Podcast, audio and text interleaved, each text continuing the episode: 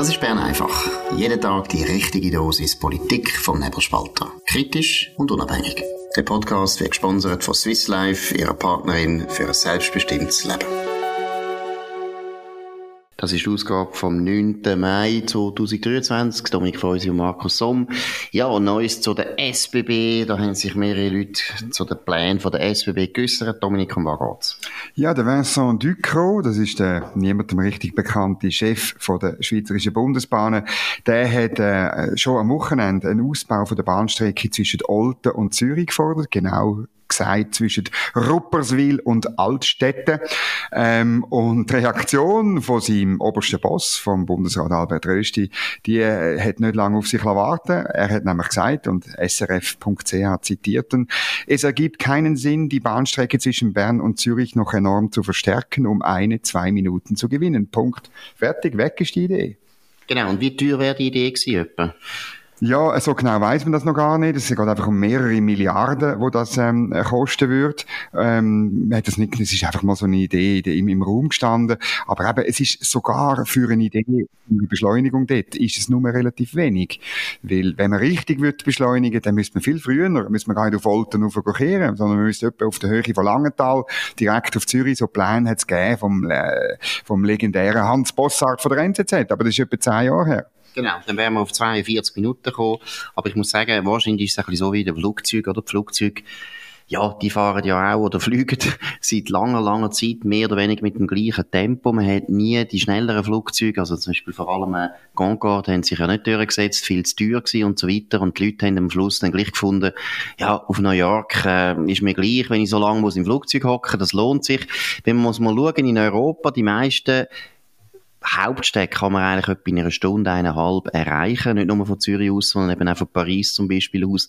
Ich glaube, so eine Stunde oder eineinhalb Stunden ist völlig okay. Und ich glaube, man muss an dieser Paradestrecke Bern-Zürich muss man nicht mehr lang umschrübeln. Also hat Albert Rösti meiner Meinung nach völlig recht. Erstens wegen der Kosten. Aber zweitens auch, eine Stunde ist okay. Man muss jetzt nicht noch auf 40 Minuten haben. Was viel mehr würde bringen, wäre ja ein Rhythmus, sagen wir, auf Viertelstunde Takt zu gehen. Das würde etwas bringen. Und es würde sicher etwas bringen, wenn wir einfach die S-Bahnen verschnellen Das ist zum Beispiel auch noch ein Problem, wenn man in der Region Zürich wohnt. Ja, der Albert Rösti hat noch viel einen besseren Vorschlag gemacht, der noch viel mehr Aufruhr sorgt in linksgrünen Kreisen. Er hat nämlich gesagt, man würde gescheiter die Autobahn ausbauen. Das würde mehr bringen. Kannst du dir mal vorstellen, das ist ein Sakrileg. Irgendwie 15 Jahre nach der gescheiterten Avanti-Initiative ist an der Spitze vom UW keiner, der die Autobahnen ausbauen will. Ein riesen Skandal. Aber es ist eigentlich banal. Ich meine, wenn du immer wieder die Staukosten hörst, auf der, insbesondere nicht nur Tour, aber insbesondere auf der A1. Ähm, und wenn man öppe die mal muss auf der Autobahn äh, fahren, dann weiß man das. Das sind Milliardenkosten. Und wenn du dort ein bisschen ausbaust, dann äh, sparst du natürlich sofort volkswirtschaftlich wahnsinnig viel Geld. Also ein No-Brainer. Absolut. Also gerade die dritte, die dritte Spur Zürich-Bern, das wäre absolut dringend, wäre dringend nötig. In Zürich wäre eine andere Sache, wäre auch nötig. Das wäre der Zürichsee-Tunnel unten. Also bei den Autobahnen da würde jetzt gerade, äh, das ist Fantasie grenzenlos. ja, das ist grenzenlos. Nein, weil ich meine, man muss ja auch mal darüber reden, dass ja eigentlich auch die Umlagerung auf Bahn eigentlich seit 20 Jahren probiert wird und eigentlich nie die Resultate gebracht hat, die man will. Und alle Logistiker, die sich gut auskennen, sagen, ja, ein Bahn ist schon recht, aber sie sind die Firmen, und das ist ja die SBB, aber es ist auch die Deutsche Bahn und es ist die italienische Staatsbahn, die sind nicht in der Lage, konkurrenzfähig zu werden, weil es ist ein bisschen so, wie wenn das Bundesamt für Kommunikation müsste redaktionell konkurrieren mit dem Nebelspalter, die würden da untergehen, die hätten keine Chance. Nein, es hat schon mit dem zu tun, dass das Staatsbetriebe sind, die sehr, sehr ja, schwerfällig sind, nicht nur, aber es ist schon eklatant. Ich meine, wir reden jetzt seit 20 Jahren davon und die Umlage, wir haben den ganzen Nährt gebaut für das, das für irgendwie 23 Milliarden und es funktioniert nicht richtig. Am Schluss ist es immer noch so, dass LKWs viel, viel effizienter und billiger sind auch und schneller. Also von dem her Autobahnen ausbauen. Albert Rösti weiter so. Wir wollen jetzt unbedingt noch eine Autobahn neu unter dem Zürichsee. Da würde uns freuen. Gut. Ein anderes Thema Nein, es ist eigentlich sehr ähnlich. Apero ist immer so ein gewisses Risiko. Auch wir haben das müssen erfahren. Es ist, ähm, jetzt wird schon lange wieder mal ein Apero machen, fällt mir ein. Aber die SBB hat es ein bisschen zu gut gemeint mit ihren Mitarbeitern. Die haben nämlich ein Apero organisiert. Und was ist denn passiert, Dominik? Ja, eben, statt dass man äh, die, die neue Baustrecke plant, macht man gerne Apero bei der SBB. Und man hat aus Versehen 13.000 Mitarbeiter zum Apero eingeladen. Man, irgendwie, man hat die falsche Excel-Liste genommen. Das tönt so nach Bundesamt für Gesundheit. Ja, jetzt. genau. Das ist der Staatsmann. Andererseits, ich weiss jetzt nicht, wenn der Vincent Ducro, das könnte noch eventuell ein Katholik sein, dann finde ich das gut. Wir machen eben grosse Apero, wir sind grosszügige Menschen, nicht wie die Protestanten, die immer nur ja, Mineralwasser und Nüssli und, und höchstens Pommes und nur für drei Leute machen. Ja, gut, Riesenskandal. Aber kurz darauf hat man es dann korrigiert. Die katholische Kirche natürlich unterverkauft. Ja, das ist unser USB. Die sind doch immerhin seit 2000 Jahren in der Lage, eine Messe durchzuführen und die findet dann auch statt und es werden nicht Leute am Sonntag eingeladen zum Essen und dann passiert nichts. Das ja. ist SBB. Also, von dem her muss ich sagen, ja, also katholische Kirche finde ich, ist der SBB vollkommen überlegen. Will, auch, will wahrscheinlich auch Autobahnen schneller bauen, mit Gottes Segen. Gut, jetzt gehen wir zu der Wohnungsnot. Ist auch so ein riesen Thema, wo es eigentlich ganz einfache Lösungen gibt. Der Blick hat äh, sehr viele interessante Lösungsvorschläge aus der Immobilienbranche präsentiert. Was sind da die wichtigsten Ideen? Mich hat es einfach aus den Socken gehauen, oder? Der Blick.ch, äh, nicht bekannt als bürgerliches Blatt, lässt sich zehn Vorschläge geben von einem Immobilienberatungsunternehmen, also von etwas Bösem aus der Wirtschaft. Und die meisten Sachen sind richtig gut, richtig liberal, richtig cool. Nämlich vereinfachte Baubewilligungen zum Beispiel, Beschränkung von der Einsprache, äh, eine einfachere, klarere Regelung in der Raumplanung, eben, man, äh, eine Vereinfachung auch von der Planungszone zum Beispiel wird da vorgeschlagen, verdichten wird aufgeschlagen, aufstocken nach oben soll einfacher möglich sein und so weiter. Alles gut. Ich weiß gar nicht, was ist in die Redaktion gefahren? Gut, ich glaube, Sie sind wahrscheinlich alle auch davon betroffen, dass sie in der Stadt Zürich keine Wohnung mehr finden. Es ist ja meistens so, dass Journalisten häufig auch über Sachen schreiben, die sie einfach beschäftigt. Man hat es gemerkt, wo gewisse Journalistinnen und Journalisten ins Alter gekommen sind, wo sie eben Kinder bekommen haben, sind plötzlich Kinderkrippen ein Riesenthema geworden. Dann ist plötzlich Schule ein Riesenthema geworden, weil die Kinder sind natürlich älter geworden. Und jetzt wird in irgendeines Pflegeheim wird dann auch mal ein Thema. Sobald das, äh, unsere lieben Journalistenkollegen Alzheimer bekommen, dann ist das auch ein Riesenthema. Und so ist es auch mit der Wohnungsnot. Du kannst dich vielleicht erinnern, im Tagesanzeiger ist immer im sogenannten blauen Bund, das ist der Lokalteil, das ist ein ewiges Thema gewesen, Wohnungsbau, Genossenschaften. Der Staat muss natürlich mehr machen. Das ist der, Tages, ist der Tagesanzeiger. Seit 30 Jahren macht der Staat viel mehr und die Wohnungsnot ist immer noch groß. Gut, wir könnten einfach mal auch wieder mal über das Thema reden. Zuwanderung. Es ist einfach so, dass wenn man natürlich alle Jahre 80.000 Leute reinlässt, dass die halt auch noch immer wohnen. Die können nicht im Zelt wohnen. Und letztlich müssen wir lieber über Zuwanderung reden, wo wir wahrscheinlich besser müssen, nicht wahrscheinlich, auf jeden Fall müssen besser steuern. Das ist ein Blödsinn. Wir verbauen dieses ganze schön schönen Land, das muss man jetzt auch mal sagen. Und jetzt muss ich auch noch etwas ganz abschließend sagen. Die Architekturabteilung von der ETH, die produziert auch nur noch Architekten, die einfach nichts können, die nur grusige Häuser bauen. Wir haben äh, vorher gerade ein paar Bilder angeschaut von Wollerau. Wollerau hat, äh, ja, den seltenen Preis gewonnen von der grössten Millionärsdichte in der Schweiz. Also es gibt nie mehr Leute, die über eine Million Einkommen versteuern als in Wollerau. Das freut uns sehr, weil wir sind für den Kanton Schweiz, der sehr steuergünstig ist und der Kanton Schweiz macht das fantastisch. Aber wenn man nachher Wollerau anschaut, dann sieht man, was unsere Architekten von der ETH zustande bringen. Es sieht nicht besser aus als Neuenhof oder Spreitenbach am See. Es ist grusig, es sind katastrophal grusige Häuser, wo man da in Wollerau hingestellt hat. Wenn man das vergleicht mit dem Zürichberg, mit den Villen, die vor 100 Jahren von unseren Baumeister, die meisten sind nämlich nicht akademisch geschulte Architekten gewesen damals.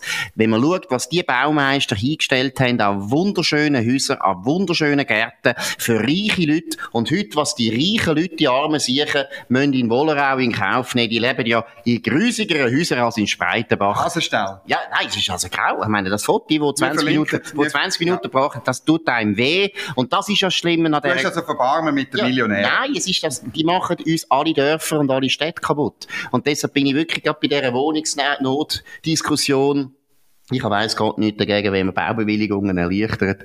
Aber leider, alles, was neu gebaut wird, ist tausendmal grusiger, als was vorher dort war. Das ist das Problem. Also weder Architekten noch Immobilienbesitzer haben halt heute noch den Anspruch, etwas Schönes zu bauen. Sie bauen nur etwas Zweckmäßiges und möglichst etwas Kaltes.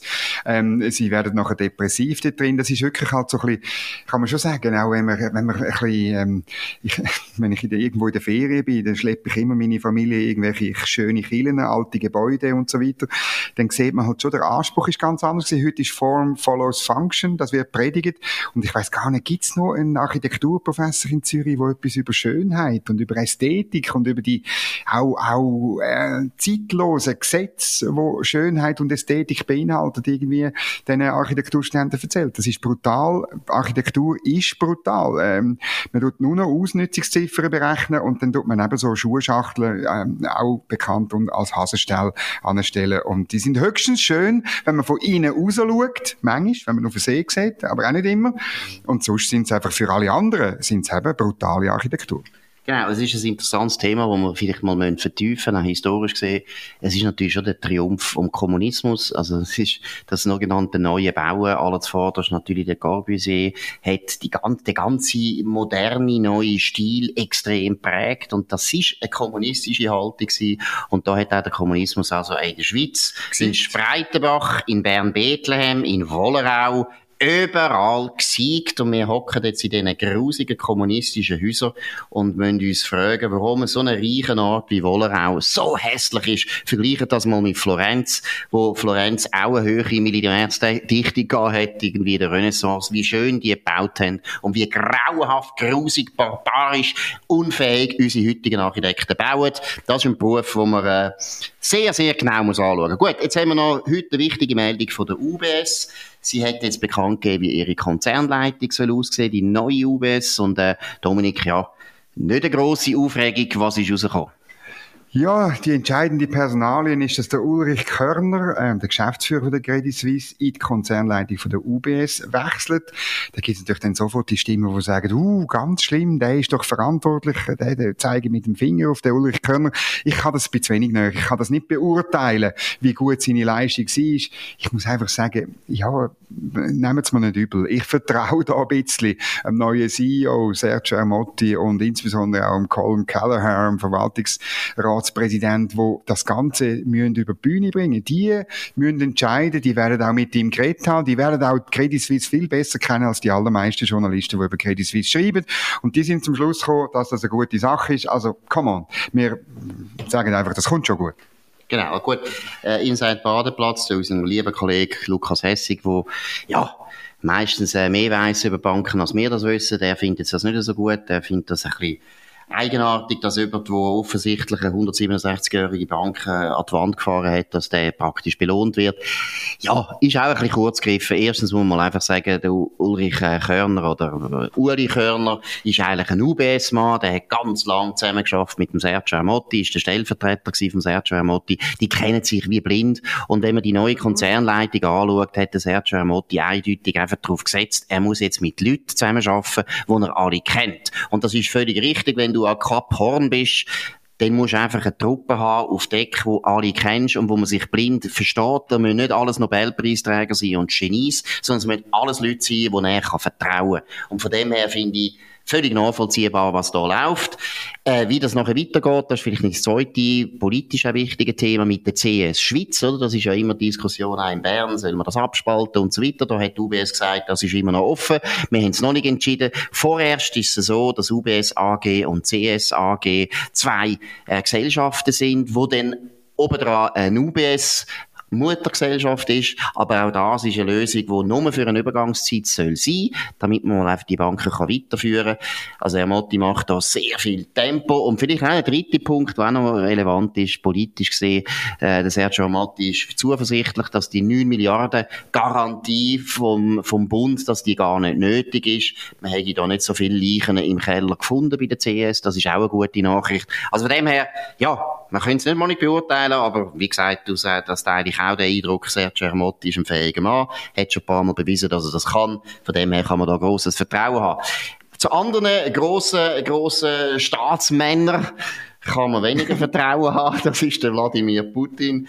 Äh, ist mir jetzt gar nicht recht, weil äh, eigentlich habe ich jetzt nicht den Sergio Amotti mit dem Wladimir Putin wollen vergleichen. Überhaupt nicht. Ein saudummer äh, Übergang, den tun wir gerade wieder streichen. Also wir lösen natürlich, weil wir zensieren nie, aber es ist einfach ein dummer Übergang.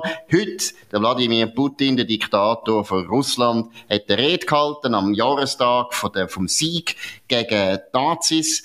Und äh, was ist da vor allem aufgefallen? Ja, die Rede war relativ kurz. Gewesen. Ähm, wir verlinken die wichtigsten Sachen unten verlinken. Man findet im NZZ-Artikel auch einen, Link aufs Original für die, die Russisch können oder das, wenn die irgendwie eine Übersetzungssoftware geben. Das kann man durchaus machen. Äh, er hat die Sonderoperation zum ersten Mal, wenn es mir recht ist, Krieg, Krieg genannt. Für das ist man auch schon ins Gefängnis gekommen. Ich weiß jetzt nicht, ob er sich selber ins Gefängnis schmeißt.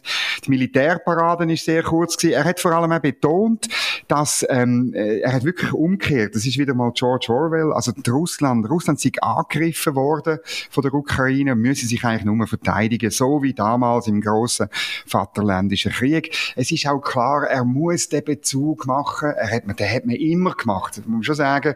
Aber es bleibt ihm gar nichts mehr anders. Es gibt gar keine, auch in Russland keine Rechtfertigung mehr für den Krieg, außer dass man irgendwie etwas konstruiert, so eine, so eine nationale Einheit, wo man mehr oder weniger als immer gegeben angeschaut hat. Aber ähm, das tut natürlich völlig völlig außer Acht lassen, dass die Ukrainerinnen und Ukrainer das nicht wollen. Sie haben mehrfach abgestimmt und so weiter. Sie wollen ein eigenes Land, eine eigene Souveränität in Kiew und nicht in Moskau. Genau, und jetzt, es gibt ja heute jetzt eigentlich wieder den neuen Beruf, oder den alten Beruf vom Krem Kremolog, ja. weil man eigentlich wieder muss die ganze Zeit sich fragen, was heißt das jetzt, was der Putin da gesagt hat, weil er sagt ja nicht, was er meint, sondern er sagt das, was die Leute sollen äh, verstehen. Es ist sicher interessant, dass er jetzt von Krieg redet, dass er das endlich sagt. Das meiner Meinung nach zeigt das eher, dass sie in einer schwierigen Situation sind, aber vielleicht ist das jetzt auch Wunschdenken von mir. Aber äh, nein, ich glaube eigentlich ganz eindeutig, das zeigt eher, dass er muss die Bevölkerung jetzt vorbereiten, dass es wirklich ein Krieg ist und dass es eben wirklich, es gibt einfach so viele Tote, die Leute haben es einfach gemerkt. Und er muss auch das vaterländische Gefühl natürlich mobilisieren, das kann er besser, wenn er Krieg sagt und der Krieg dann eben mit dem Zweiten Weltkrieg äh, vergleicht. Dort muss ich aber sagen, gleichzeitig ist es noch ein Kunststück, oder, für den Putin, weil die Ukraine hat damals zur Sowjetunion gehört und es gibt ganz viele Ukrainer, also alle Ukrainer haben, haben Großväter und Großmütter, die gekämpft haben im Krieg in der sowjetischen Armee, der Roten Armee, gegen die Nazis, also von dem her der Sieg, wo sie da feiern am 8. Mai, ist genau so ein Krieg, ein Sieg gewesen von den Ukrainer, wie von den Russen. Also eigentlich funktioniert das meiner Meinung nach nicht so gut, aber die Umfragen zeigen, das eine neueste Umfrage von Levada, ich weiß nicht, ob ich das richtig äh, ausspreche, das ist eine interessante Umfrage. Firma, sie sagen, sie sagen unabhängig, äh, ob man das noch heute kann sagen, ist immer schwierig, in Moskau weiß man nie, was wie unabhängig ist, aber immerhin 75 Prozent der befragten Russen finden, der Krieg ist richtig. Also man sieht, Putin hat innenpolitisch ganz sicher kein grosses Problem. Wenn schon hat er ein Problem mit der Armee, weil die Armee natürlich unzufrieden ist, dass sie nicht gewinnen können. Aber wie gesagt, wir wissen nicht, was das alles soll heißen. Wir können jetzt hier auch spekulieren. Darf ich noch einen Punkt bringen? Oder die Parade ist wahnsinnig kurz gewesen. Ein einziger Panzer, ein T-34, Baujahr 1940. Jetzt kann man sagen, jawohl, das gehört zum Vaterländischen Krieg. Äh, dann irgendein paar äh, S-400 Raketenwerfer, jawohl, die sind wichtig. Aber jetzt muss man sich schon, also sind wir jetzt ein bisschen Kriminologen von, von Zürich aus. Äh? Also, und da muss ich schon sagen, ist eine, eine komische Geschichte.